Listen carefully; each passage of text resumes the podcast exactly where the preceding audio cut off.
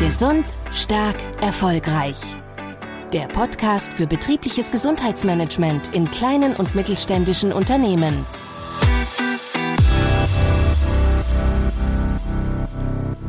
Hallo und herzlich willkommen. Mein Name ist Georgie Beretzky-Löchli und in dieser Podcast-Staffel geht es um das Thema Gesundheitsnetzwerke für Betriebe. Ich spreche mit Expertinnen über dieses Thema.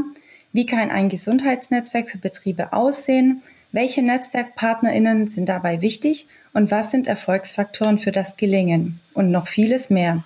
Heute habe ich remote zugeschaltet eine Expertin bei mir, die bereits seit mehreren Jahren als Netzwerkkoordinatorin ein sehr erfolgreiches Netzwerk betreut.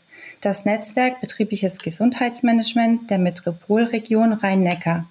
Was ist Ihr Erfolgsgeheimnis und welche Herausforderungen musste sie schon überwinden, wird sie uns gleich berichten. Herzlich willkommen, Frau Dorniden. Ja, hallo. Schön, dass Sie dabei sind und dass Sie sich bereit erklärt haben, in diesem Podcast mitzuwirken. Vielleicht möchten Sie ganz kurz ähm, sich vorstellen, vielleicht auch zu Ihrem beruflichen Hintergrund und uns dann einen Einblick gewähren in Ihr Netzwerk. Aus welcher Idee ist das Netzwerk entstanden und ja, vieles mehr. Dazu kommen wir dann später noch. Sehr gerne. Ja, vielen Dank erstmal für die Einladung zu dem Interview. Ich freue mich natürlich über meine Arbeit zu berichten. Und äh, ja, ich bin jetzt inzwischen seit etwa neun Jahren bei der Metropolregion Rhein-Neckar GmbH tätig, hatte bisher verschiedene Funktionen, aber bin jetzt doch schon seit längerem als Referentin Gesundheit tätig und äh, habe in dieser Funktion ganz verschiedene Projekte im Bereich Prävention und Gesundheitsförderung aufbauen dürfen und gemeinsam mit Partnern aus der Region auf den Weg gebracht. Das waren zum Beispiel Projekte im Bereich der frühkindlichen Ernährungsbildung oder in der Impfprävention oder eben auch im betrieblichen Gesundheitsmanagement. Und um das Netzwerk betriebliches Gesundheitsmanagement Rhein-Neckar soll es ja auch heute in unserer, unserem kleinen Gespräch gehen. Ja, vielleicht noch zu meinem ähm, Hintergrund. Ich habe ursprünglich Kommunikationswissenschaft, ähm, Psychologie und Erziehungswissenschaft studiert, also habe gar keinen klaren Gesundheitsbezug in meiner Ausbildung. Aber das macht auch nichts, da man natürlich viel durch die Arbeit mit den Experten und durch die Projektarbeit auch lernt und dann eben auch selbst ähm, letztendlich zum Experten wird. Ja, also ich kann eigentlich allen potenziellen Netzwerkmanagern da auch nur Mut machen. Man muss gar nicht der Fachexperte sein, sondern man sollte vor allen Dingen Lust haben darauf, mit Menschen zusammenzuarbeiten, Menschen zusammenzubringen und für eine Idee, nämlich den Erfahrungsaustausch und Wissenstransfer zu begeistern.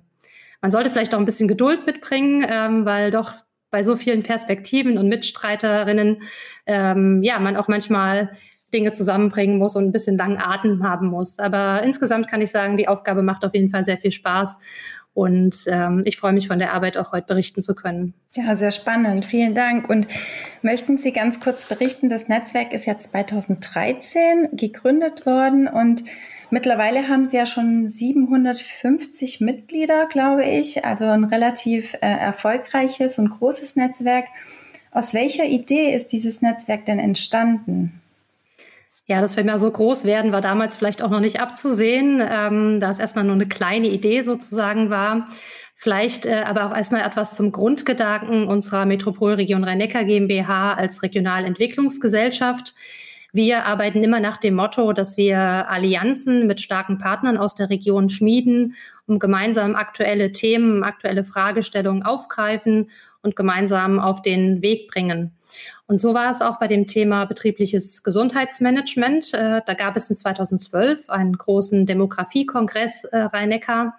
Und ähm, bei diesem ist auch das Thema betriebliches Gesundheitsmanagement diskutiert worden. Und es entstand der Wunsch, eben auch hier eine Plattform zu haben, auf der man sich über dieses Thema austauschen kann, um gemeinsam den Herausforderungen des demografischen Wandels und dem damit einhergehenden mhm. Fachkräftemangel zu begegnen und den gemeinsam eben auch besser zu meistern. Und als Region haben wir natürlich dabei auch im Blick, dass äh, wenn unsere Arbeitgeber sich attraktiv und zukunftsfähig aufstellen, dass wir letztendlich auch so die Wettbewerbsfähigkeit und die Wirtschaftsstärke unserer Region sichern und weiter ausbauen können. Hm.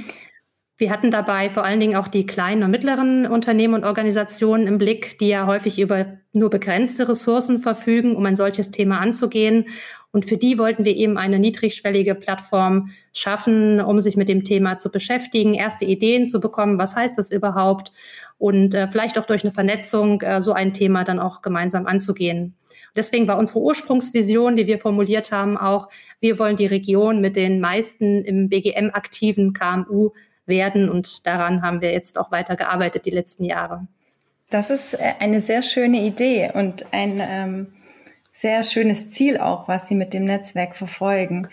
Und nachdem diese Idee 2012 entstanden ist, ähm, wie hat sich das dann bemerkbar gemacht oder wie sind Sie dann konkret vorgegangen, um dieses Netzwerk dann auch zu gründen? Also haben Sie einen Steuerkreis gegründet oder haben Sie erstmal NetzwerkpartnerInnen angesprochen, die sich in dem Netzwerk engagieren möchten. Wie sind Sie da vorgegangen und was war vor allem der erste Schritt, um aktiv zu werden? Genau, also zunächst wurde der Wunsch an uns herangetragen, ausgehend von diesem Demografiekongress, den ich angesprochen hatte, dass eben der Wunsch besteht, ein solches Netzwerk in der Region zu haben.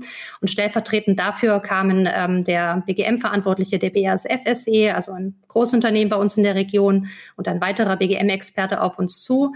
Und aus diesem kleinen Nukleus haben wir sozusagen das Netzwerk entwickelt und haben uns zunächst gedacht, wir gründen einen Lenkungskreis, äh, um uns eben noch stärker aufzustellen, die Idee noch besser vorantreiben zu können.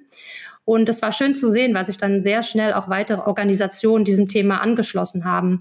Das waren zum einen weitere Großunternehmen, aber auch äh, eine Kommune, die Stadt Mannheim oder auch eine Hochschule mit der Pädagogischen Hochschule Heidelberg, aber eben auch, und das ist, finde ich, ganz wichtig für die Netzwerkarbeit, weitere Multiplikatoren in der Region also wie die Industrie- und Handelskammern der Region, die Handwerkskammer oder auch den Arbeitgeberverband Chemie Rheinland-Pfalz, der bei uns eben auch mit im Lenkungskreis im Boot sitzt. Und gemeinsam mit diesen Akteuren haben wir dann das Konzept vom Netzwerk letztendlich gestrickt und äh, auch die erste Veranstaltung konzipiert. Und ich habe es eingangs schon gesagt, wir haben eigentlich gedacht, wir starten mal mit 40, 50 Teilnehmern und ähm, schauen mal, was, was passiert. Und tatsächlich die erste Veranstaltung war gleich auch ein guter Durchbruch. Es waren über 100 Teilnehmer dort und äh, wow. haben da großes Interesse an so einer Mitarbeit geäußert. Das war für uns natürlich ein schöner Gradmesser, um zu sehen, die Idee ist doch ganz gut. Äh, immer mehr Unternehmen und Organisationen beschäftigen sich mit dem Thema BGM und suchen eben diesen niedrigschwelligen Austausch, sich mit dem Thema zu beschäftigen. Genau, in den letzten Jahren haben wir gemeinsam mit diesem Lenkungskreis das Ganze immer weiter ausgebaut, haben weitere Veranstaltungen angeboten. Äh, wir sind ja auch eine recht große Region. Das heißt, wir haben äh, zentral in Mannheim gestartet mit einer Veranstaltung, sind dann aber auch sukzessive in die Peripherie gegangen, um auch da auf uns aufmerksam zu machen und auch da die Unternehmen und Organisationen in das Netzwerk einzubinden. Das, das hört sich sehr spannend an und sind jetzt ähm, alle Mitglieder in diesem Netzwerk, also sowohl die Kleinst- und Kleinbetriebe als auch die, die großen Firmen, ähm, wie Sie sagten, auch BASF ist zum Beispiel sehr engagiert in dem Netzwerk. Sind, Sie, sind das alles gleichberechtigte Mitglieder in dem Netzwerk? Ja, und das ist uns auch ganz wichtig. Ähm, also wir haben von Anfang an gesagt, das Netzwerk ist grundsätzlich offen für alle BGM-Interessierten, alle BGM-Verantwortlichen und alle, die sich mit dem Thema beschäftigen und einen Beitrag leisten können. Und ähm, deswegen sind wir auch sehr schnell gewachsen und sehr heterogen. Sie haben es schon angesprochen. Wir haben kleine und mittlere Unternehmen dabei, aber auch viele Großunternehmen, die dieses Netzwerk als Plattform nutzen. Wir haben aber auch Kommunalverwaltungen dabei und andere Behörden. Wir haben Hochschulen mit dabei. Kliniken, Pflegeeinrichtungen, also wirklich ganz bunt gemischt von der Arbeitgeberseite her.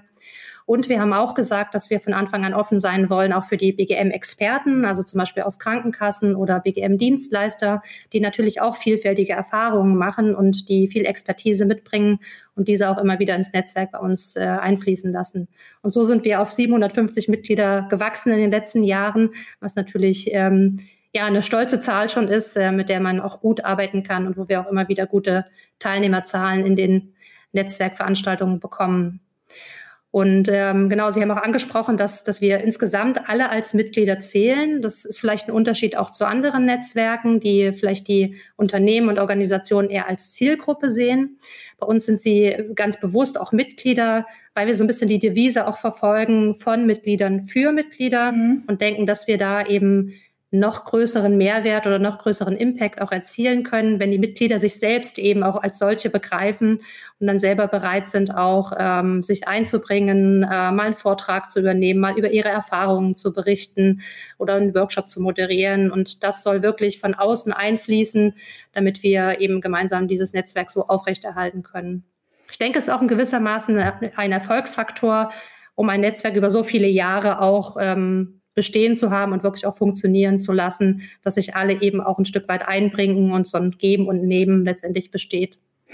Das ist ähm, super spannend. Vor allem frage ich mich jetzt gerade, wie Sie ähm, das als Netzwerkkoordinatorin dann schaffen, diese 750 Player zu koordinieren, zu organisieren. Ähm, das Lenkungsgremium, also wer sitzt in dem Lenkungsgremium? Wie gestaltet sich die, ähm, ich sag mal jetzt die operative Arbeit, um diese ganzen Angebote, die Sie ja den ähm, Netzwerkmitgliedern anbieten, zu organisieren? Also vielleicht können Sie da noch ein bisschen näher drauf eingehen. Das ist definitiv eine sehr spannende Frage und auch eine Herausforderung, dieses heterogene Netzwerk immer wieder richtig anzusprechen und jedem irgendwo auch gerecht zu werden. Ähm, aber ich denke, dass da auch der Schlüssel drin liegt, dass wir dieses Lenkungsgremium gegründet haben. Denn wir haben es ja ganz bewusst auch so paritätisch äh, zusammengesetzt, dass gewissermaßen alle Mitglieder auch vertreten sind durch dieses Lenkungsgremium und alle Bedürfnisse und Fragestellungen vielleicht auch da einfließen können. Also ich hatte es eingangs schon gesagt, es ist ein Großunternehmen dabei, es ist eine Kommune dabei, äh, Hochschulen, also die verschiedenen Perspektiven oder eben auch über Industrie- und Handelskammern oder das Handwerk, über die Handwerkskammer äh, sind da verschiedene Perspektiven zusammen. Und gemeinsam in dieser Runde überlegen wir uns eben auch, welche Themen wir bei Veranstaltungen aufgreifen, in welche Richtung sich das Netzwerk entwickeln soll. Und das ist für uns eben äh, eine ganz wichtige Substanz, mit der wir arbeiten, um da irgendwo immer auch äh, am Zahn der Zeit zu sein oder allen irgendwo auch ein Stück weit gerecht zu werden. Natürlich haben wir unter den 750 Mitgliedern ähm, Personen dabei, die sehr regelmäßig zu Veranstaltungen kommen, andere, die seltener kommen oder auch immer mal wieder die Informationen halt äh, mitnehmen, äh, sich anhören und äh, vielleicht weniger aktiv dabei sind. Das macht aus unserer Sicht aber auch nichts. Ne? Jeder verfügt über unterschiedliche mhm. Ressourcen und kann sich da unterschiedlich einbringen. Vielleicht noch zu unseren Angeboten, äh, die wir im Netzwerk auch haben, damit man auch versteht, was wir eigentlich tun. Ähm, also das zentrale Instrument sind natürlich die Netzwerktreffen, ähm, die wir regelmäßig anbieten und bei denen, bei denen wir uns immer mit verschiedenen Fragestellungen beschäftigen, die zum Teil auch von den Mitgliedern an uns herangetragen werden. Äh, es gibt dort immer einen Fachimpuls und dann aber auch immer Praxisbeispiele. Und im zweiten Teil unserer Veranstaltung geht es dann immer in Kleingruppen, in Workshops, wo man sich auch nochmal wirklich diesem Erfahrungsaustausch widmet und über verschiedene Fragestellungen diskutiert und sich jeder tatsächlich auch einbringen soll und darf. Und äh, vielleicht ganz kurz dazu eine Nachfrage. Wie viele ähm, Netzwerkveranstaltungen ähm, planen Sie oder veranstalten Sie jährlich? Also gibt es monatliche Angebote für die Mitglieder oder einmal im Quartal? Also aufgrund der Größe der Veranstaltung und der beschränkten Stellenressource, mhm. die ich dafür habe, bieten wir zwei bis drei große Veranstaltungen im Jahr an. Das sind dann immer so etwa 100 Teilnehmende, die dort kommen. Und wir haben zwischendrin aber auch immer so kleinere Kurzformate, die themenspezifisch sind, äh, die wir häufig auch in Kooperation mit Krankenkassen durchführen, wo wir zum Beispiel das Thema Bewegung oder Stress im Arbeitsalltag aufgreifen oder ganz kompakte Kurzformate machen. Die werden auch sehr gut angenommen. Die Netzwerktreffen sind meistens über zwei bis drei Stunden, ein längeres Format. Ähm, und was wir darüber hinaus anbieten, ist, dass wir jetzt auch stärker in die Zielgruppen reingehen, äh, weil wir ja sehr heterogen sind. Äh, und der Wunsch besteht, sich dann doch irgendwie homogen auf Augenhöhe auszutauschen. Haben wir seit diesem Jahr auch äh, Austauschgruppen für Kommunen zum Beispiel, wo sich eben die Kommunen ähm, einmal im Quartal treffen und ganz spezifisch für ihre Bedingungen miteinander sich austauschen über das betriebliche Gesundheitsmanagement. Das heißt, Sie bieten einen, einen breiten Blumenstrauß an Angeboten für ihre Mitglieder an und trotzdem bieten sie auch noch Angebote für homogene Gruppen, die natürlich auch spezielle Herausforderungen haben und sich ähm, aufgrund ihrer Struktur vielleicht nicht so gut mit branchenfernen Organisationen austauschen können. Ja, spannend. Und neben diesen Veranstaltungen habe ich ja auch gesehen, bieten Sie ja auch auf ihrer Homepage. Ähm, vielleicht auch hier noch der Hinweis, das werden wir in den Shownotes verlinken. bieten Sie ja auch viel, ganz viel Informationen an, also rein informelle Angebote. Ähm, ich habe jetzt auch gesehen, ähm, Sie haben da ähm, sehr, sehr großen Blumenstrauß ähm, für, für die Pandemiezeit äh, auch auf Ihrer Homepage. Also das, das sind ja auch zusätzliche Angebote, die unabhängig von diesen Fachveranstaltungen ja für alle Mitglieder und auch für die Öffentlichkeit, so wie ich das gesehen habe, zur Verfügung stehen. Ist das richtig? Genau. Wir haben da natürlich auch äh, die kleinen und mittleren Unternehmen und Organisationen wieder im Blick und wollen gerne so erste Orientierungshilfen geben. Also sei es mit so einem Kurzüberblick über die ersten Schritte ins betriebliche Gesundheitsmanagement, es existieren da ja bereits ähm, ja, vielfältige Leitfäden auch dazu, aber wir dachten, wir machen eben einfach mal so einen Kurzüberblick, damit man weiß, wie sieht so ein BGM-Prozess aus, an was muss man denken, wenn man so etwas aufsetzt. Und gerade so dieses, diesen ersten Eindruck und dieses Greifbarwerden von diesem Thema betriebliches Gesundheitsmanagement äh, zu unterstützen. Das war eben äh, ein, ein Angebot dafür. Darüber hinaus haben wir auch eine Dienstleisterübersicht in der Region erstellt, also dass man einfach mal sieht, was für Themenfelder werden von unseren BGM-Dienstleistern in der Region abgedeckt? Was gibt es da für Adressen und Ansprechpartner und Ansprechpartnerinnen, an die man sich wenden kann? Ähm, das sind so wirklich so erste Hilfen, um zu sagen, mhm. man kann sich mit dem Thema mal beschäftigen äh, und da einfach mal auf den Weg machen, äh, was anzugehen. Ich, ich denke auch, also bei Ihrem Netzwerk sieht man ja auch, dass Sie einen sehr, sehr großen Schwerpunkt auch auf die Kommunikationsstrategie legen. Und das ist vielleicht auch dem geschuldet, dass Sie Kommunikationswissenschaften studiert haben. Und da äh, fände ich es auch interessant, noch mal ein bisschen näher drauf einzugehen, ähm, welchen Stellenwert ähm, Sie jetzt persönlich aufgrund Ihrer Erfahrung und vielleicht auch aufgrund von Ihrem Studium ähm, dem Thema Kommunikation geben im, in der Netzwerkarbeit. Also ich denke mal, dass äh, das Thema Kommunikation ganz oft unterschätzt wird, ähm, dass viele ganz viel machen und anbieten, aber die Zielgruppe gar nicht wirklich erreicht wird, weil die Kommunikationsstrategie ähm, da vielleicht noch ausbaufähig wäre. Also welche Erfahrungen haben Sie denn gemacht und was haben Sie vielleicht auch im Thema Kommunikation für Tipps für unsere ZuhörerInnen? Also ich denke, das Thema Kommunikation spielt natürlich in, wie in allen Bereichen eine sehr große Rolle, denn wie ich etwas verpacke und wie ich es meiner Zielgruppe kommuniziere, ist natürlich ganz entscheidend dafür, wie es ankommt, ob es überhaupt ankommt und äh, ob ich Reaktionen darauf bekomme. Und so ist es natürlich auch im betrieblichen Gesundheitsmanagement. Ich sehe das einmal in den Mitgliedsorganisationen, die sich natürlich auch genau überlegen müssen, wie verpacke ich das Thema BGM.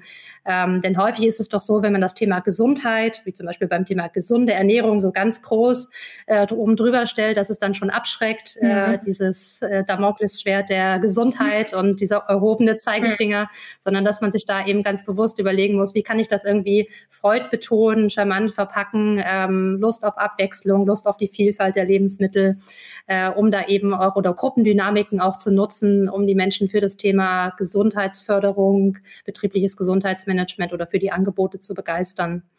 Und so ist es letztendlich auch in der Netzwerkkommunikation. Ähm, gerade wenn wir an Unternehmen denken, die bisher noch kein BGM machen, äh, die wir aber mit dem Netzwerk auch erreichen wollen, dann müssen wir uns schon ganz genau überlegen, wie sprechen wir die an? Also sprechen wir die dann nicht vielleicht eher über die Leistungsfähigkeit und die Motivation ihrer Beschäftigten an, weil Natürlich wollen alle motivierte und leistungsfähige äh, Mitarbeiter und Mitarbeiterinnen haben und äh, vielleicht weniger das Thema Gesundheit auch da wieder ganz vorn dran stellen, weil manchen erschließt sich nicht sofort dieser Zusammenhang zwischen Gesundheitsförderung und Motivation mhm. am Arbeitsplatz und das eben klar zu machen und damit eben auch die Unternehmen und Organisationen zu ähm, motivieren, die bisher eben noch inaktiv sind.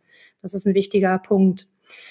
Vielleicht noch als Erfahrung oder als Thema Kommunikation, was wir äh, jetzt auch neu aufgegriffen haben, denn wir wünschen uns auch, dass die Kommunikation und Vernetzung der Mitglieder untereinander nicht nur auf den Treffen stattfindet, die wir anbieten, sondern eben auch darüber hinaus. Mhm. Ähm, und deswegen haben wir jetzt äh, ganz neu auch eine LinkedIn-Gruppe mhm. gegründet, äh, über die man sich eben digital austauschen kann.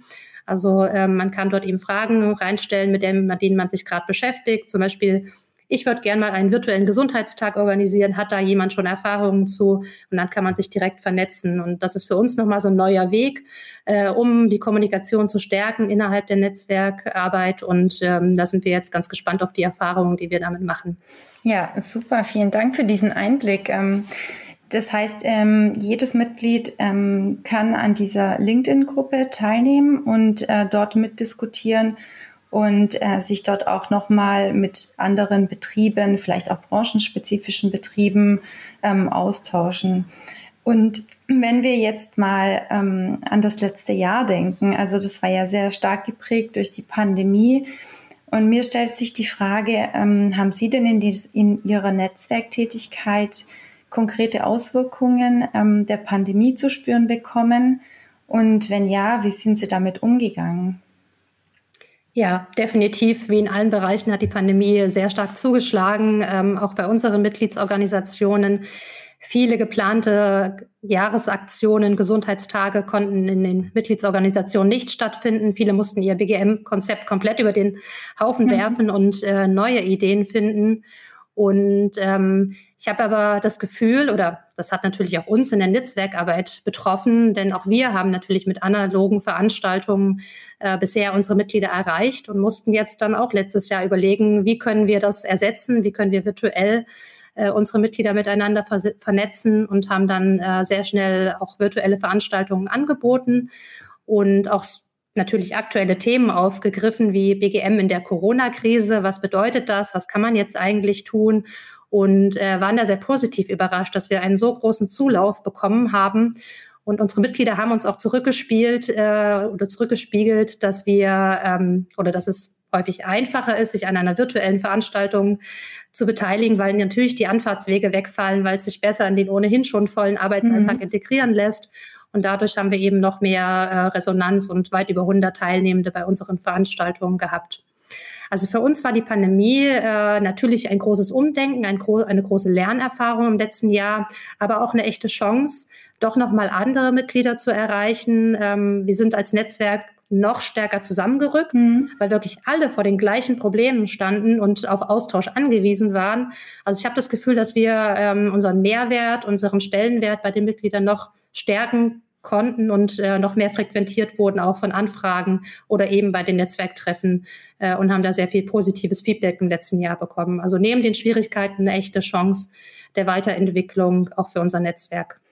Und ähm, haben Sie jetzt vor, ähm, man weiß ja nicht, wie lange die Situation jetzt noch so bleibt, wie sie ist, aber Angenommen, in einem Jahr ist Corona weg, was wir jetzt natürlich irgendwie wissen, dass es eher unwahrscheinlich ist. Aber wenn man wieder die Möglichkeit hat, sich analog zu treffen, werden Sie dann trotzdem äh, weiterhin auch ähm, digitale Veranstaltungsformate anbieten, weil Sie ja auch gesagt haben, na, die Betriebe haben Ihnen auch ähm, zurückgespiegelt, dass es halt viel einfacher ist, ähm, sich mal zwei Stunden für eine, in eine Netzwerkveranstaltung einzuwählen, als jetzt äh, aufwendig hinzufahren und wieder zurückzufahren. Da entstehen ja auch Kosten und ähm, man muss ganz viel Zeit vorhalten. Definitiv. Also da wird es ähm, auch in Zukunft eine Mischform geben. Ähm, gleichwohl fehlt natürlich auch dieser, dieser analoge Austausch, die analoge Vernetzung, sich einfach mal wieder richtig in die Augen schauen zu können oder beim Get-Together ähm, am Catering-Stand dann miteinander ins Gespräch zu kommen. Ich denke, das ist auch wichtig oder sehr wichtig für ein Netzwerk, dass man sich persönlich sieht und dann ähm, nochmal ganz anders, intensiver äh, Kontakte knüpfen kann. Aber diese Vorteile der virtuellen Vernetzung, der virtuellen Veranstaltungen wissen wir auf jeden Fall sehr zu schätzen und wir wollen es auch gerne beibehalten. Wahrscheinlich vielleicht im Wechsel, dass man sagt, man macht eine virtuelle, eine analoge Veranstaltung oder virtuelle Kurzformate zu Themen. Ähm, sowas schwebt uns vor für die Zukunft. Es wird definitiv etwas erhalten bleiben, aber wir wollen auch gerne, wenn es möglich ist, wieder analoge Angebote schaffen und nicht rein als virtuelles Netzwerk bestehen bleiben. Mhm. Und wenn wir jetzt schon über die größte Herausforderung des letzten Jahres sprechen, also die Pandemie, passt das vielleicht jetzt auch ganz gut, wenn Sie uns einen Einblick geben könnten in die allgemeinen Herausforderungen, die Sie beim Aufbau dieses ähm, sehr erfolgreichen Netzwerks hatten und wie Sie auch mit diesen Herausforderungen umgegangen sind. Vielleicht kann sich da auch der ein oder andere Zuhörer ähm, was abschneiden und abgucken und sagen, das ist genau gerade die Herausforderung, vor der ich mich gerade befinde und ich probiere jetzt mal, ähm, äh, das so zu lösen, wie die Frau Dorniden das gelöst hat. Ja, also eine Herausforderung ist natürlich, wenn man so ein lang bestehendes Netzwerk hat, ähm, die Mitglieder gewissermaßen bei der Stange zu halten mhm. über die mhm. lange Zeit und immer wieder interessante Angebote zu schaffen, interessante Themen aufzugreifen Und da kann ich nur als Tipp geben, dass man nachfragt, dass man ein offenes Ohr hat. Ähm, wir machen das über regelmäßige Feedbackbögen, dass wir äh, abfragen, welche Themen gerade interessant sind für die Mitglieder, aber auch welche Dinge wir vielleicht besser machen können in unserer Netzwerkarbeit. Also da wirklich sehr selbstkritisch zu sein und immer wieder nachzufragen bei den Mitgliedern, ähm, was denn gerade interessiert. Ich denke, da schafft man, ähm, schafft man es gut, immer dran zu bleiben an den Bedürfnissen. Und das Zweite ist aus meiner Sicht eine große Herausforderung, die sicherlich viele Netzwerke haben, ist es eben, ähm, ja, Mitglieder überhaupt erstmal zu generieren. Und gerade bei den kleinen und mittleren Unternehmen, auf die sich ja viele Netzwerke auch beziehen und äh, die viele Netzwerke unterstützen wollen, diese zu erreichen. Ähm, denn da, wir haben es schon angesprochen, sind die zeitlichen Ressourcen sehr knapp. Und es bedeutet natürlich erstmal ein Zeitinvest in ein solches Netzwerk zu gehen, eine Veranstaltung zu besuchen, ähm, bevor man vielleicht einen direkten Mehrwert hat. Und wir versuchen diesen Mehrwert eben immer wieder zu promoten, zu kommunizieren. Denn wir haben es auch schon oft erlebt, dass sich zum Beispiel zwei kleinere Unternehmen zusammengeschlossen haben und einfach mal einen gemeinsamen Gesundheitstag mhm. organisiert haben, weil das ressourcenschonend war ähm, sie bei einzelnen Gesundheitstagen vielleicht ihre Vortragsangebote gar nicht voll bekommen haben, aber dann durch diese gemeinsame Aktion letztendlich einen viel größeren Mehrwert hatten und am Ende auch eine Zeitersparnis. Mhm. Also solche Praxisbeispiele versuchen wir auch zu sammeln und äh, zu kommunizieren, dass die ja bisher vielleicht noch nicht aktiven kleinen und mittleren Unternehmen und Organisationen aufmerksam werden und sagen, das ist wirklich etwas, was wir schaffen können, wenn wir das gemeinsam angehen. Mhm. Das kann ich da an der Stelle vielleicht als Tipp geben. Immer wieder sammeln, auch Ideen, die kommen von den Mitgliedsunternehmen, wie ähm, oder welchen Wert ein solches Netzwerk letztendlich auch hat.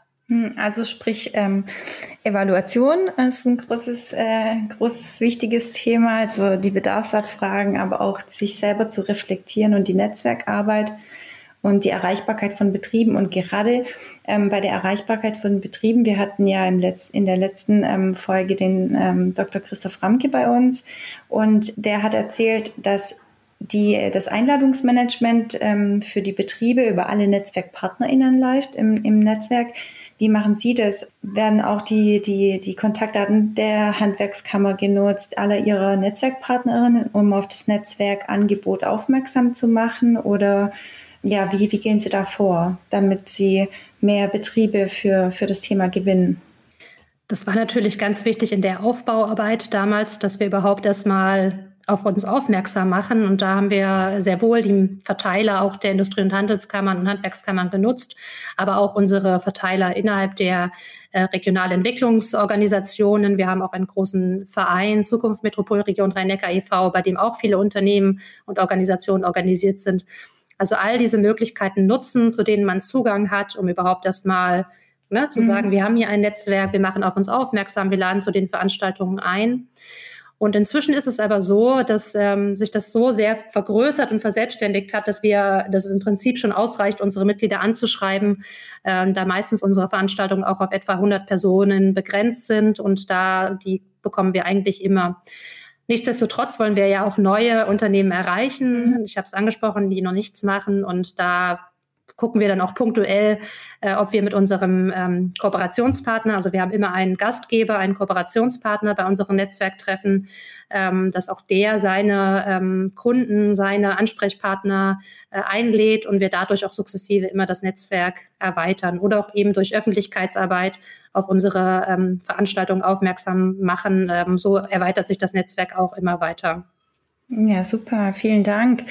Ähm, jetzt komme ich auch schon fast zu meiner letzten Frage. Ich habe nämlich gesehen, dass äh, auch weitere Projektideen aus Ihrer Netzwerktätigkeit entstehen, wie zum Beispiel das Mitarbeiterunterstützungsprogramm. Ähm, vielleicht können Sie dazu was sagen? Also welchen Mehrwert lässt sich ja noch darüber hinaus äh, durch die Netzwerkarbeit generieren?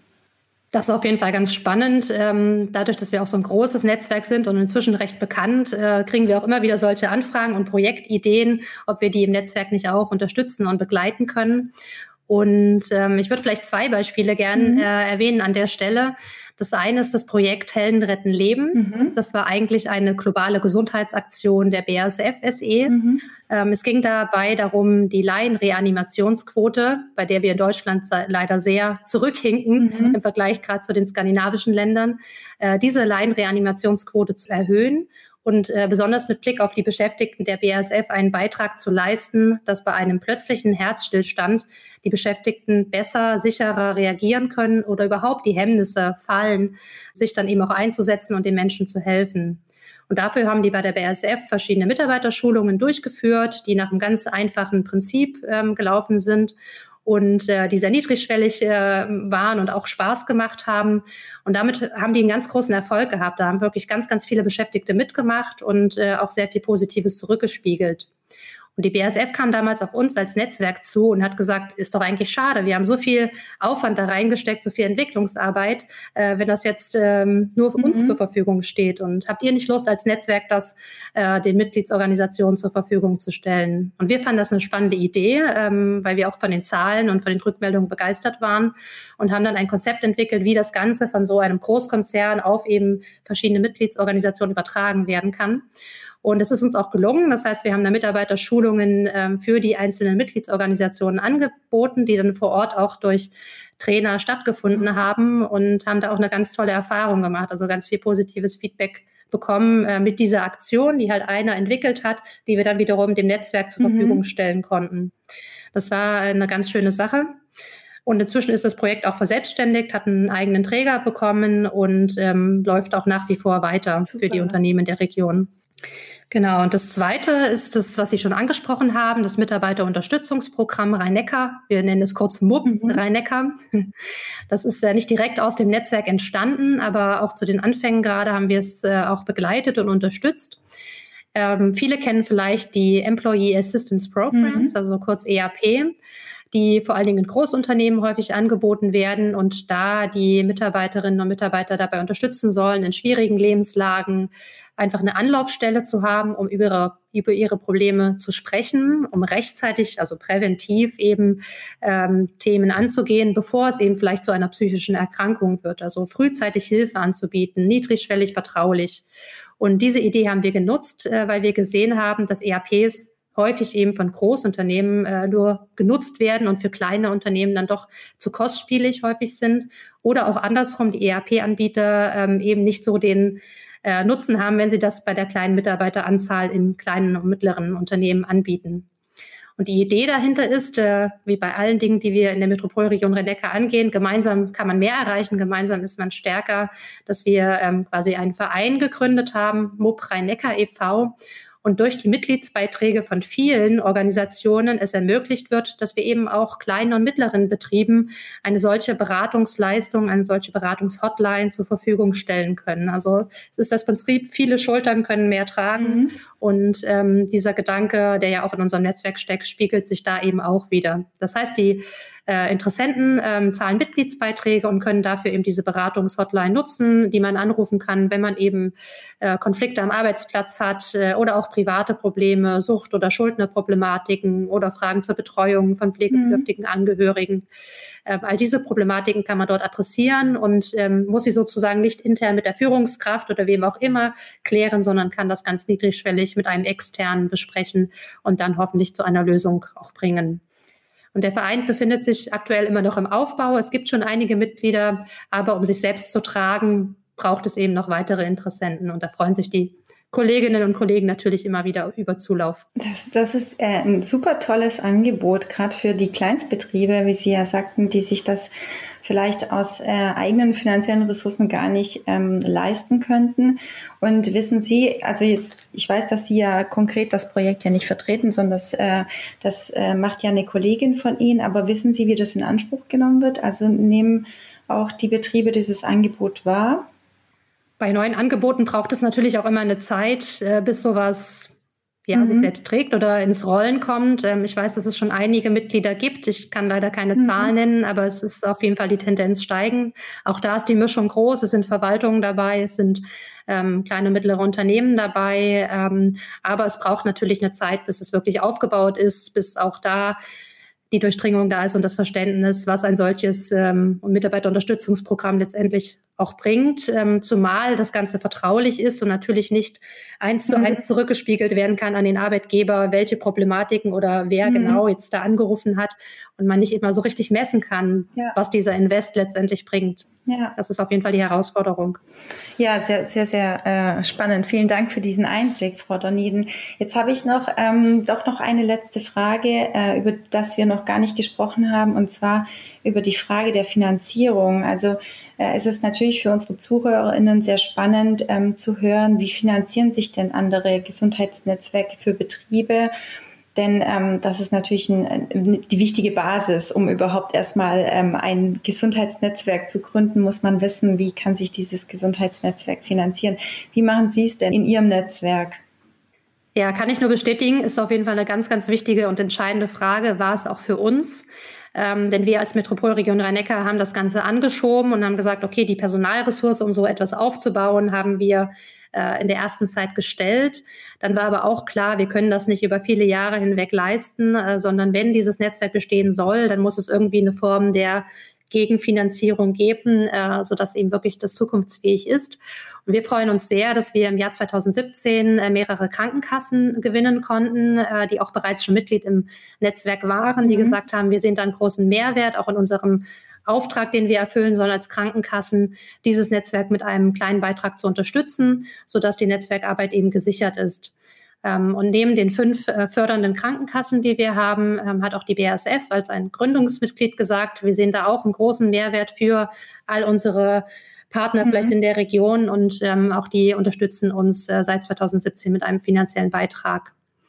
Und gleichzeitig sind diese Förderer auch in einem Fördererkreis organisiert. Das finde ich immer ganz wichtig, dass man nicht nur den finanziellen Beitrag sieht, sondern auch die Expertise. Wir haben äh, eben einen Fördererkreis gegründet, in dem wir uns, äh, in dem wir regelmäßig vorstellen, was wir tun und in dem wir aber auch Feedback einholen und äh, das Know-how der Krankenkassenpartnerinnen äh, und Partner nutzen, äh, um das Netzwerk auch da immer wieder weiterzuentwickeln und neu zu reflektieren.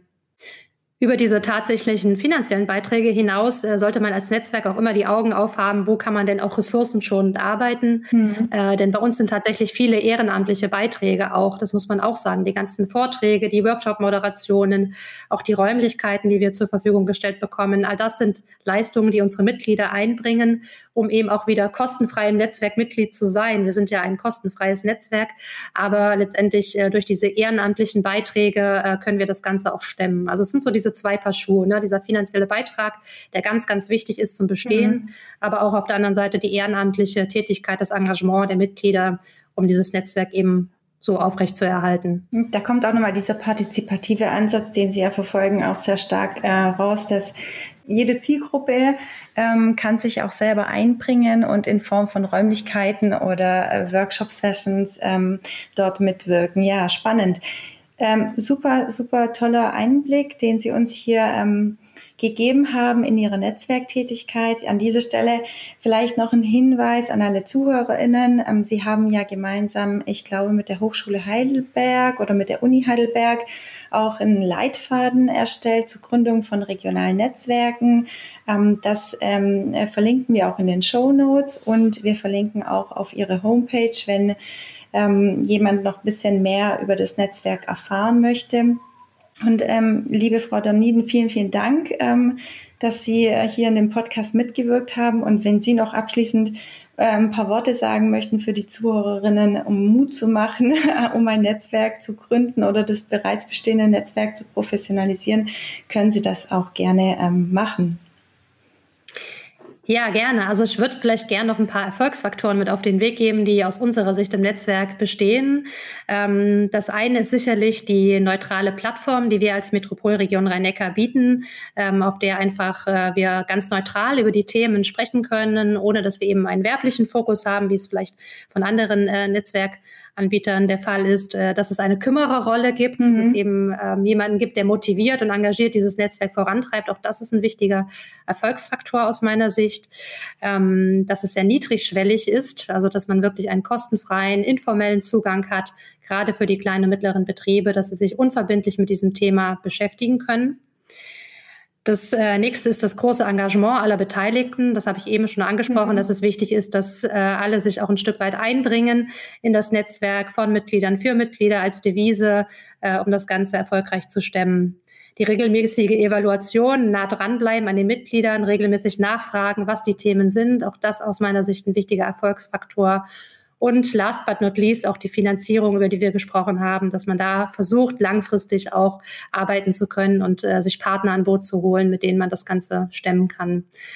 Und äh, ja, wenn man das alles äh, sozusagen beachtet hat, macht es auf jeden Fall einen Riesenspaß, äh, große Freude, ein solches Netzwerk aufzubauen. Man kriegt unwahrscheinlich viel äh, schönes Feedback und hat auch das Gefühl, irgendwo einen Beitrag zu leisten äh, und dann Mehrwert für die Unternehmen und Organisationen in der Region zu leisten. Und deswegen kann ich das, diese Tätigkeit nur weiterempfehlen und viel Lust darauf machen, ein solches Netzwerk zu gründen und da ähm, eben auch einen Beitrag zum Thema betriebliches Gesundheitsmanagement zu leisten.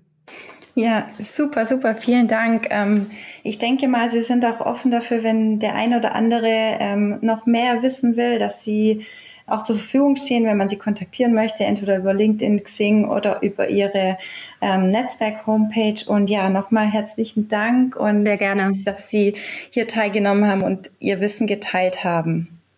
Ja, sehr gerne. Hat mir auch Spaß gemacht. Vielen Dank für die Einladung und äh, auf Wiedersehen.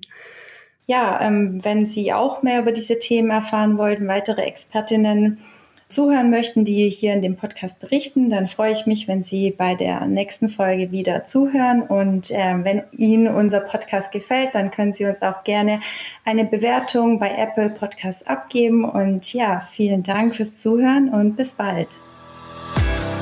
Das war Gesund, Stark, Erfolgreich. Ihr Podcast für betriebliches Gesundheitsmanagement.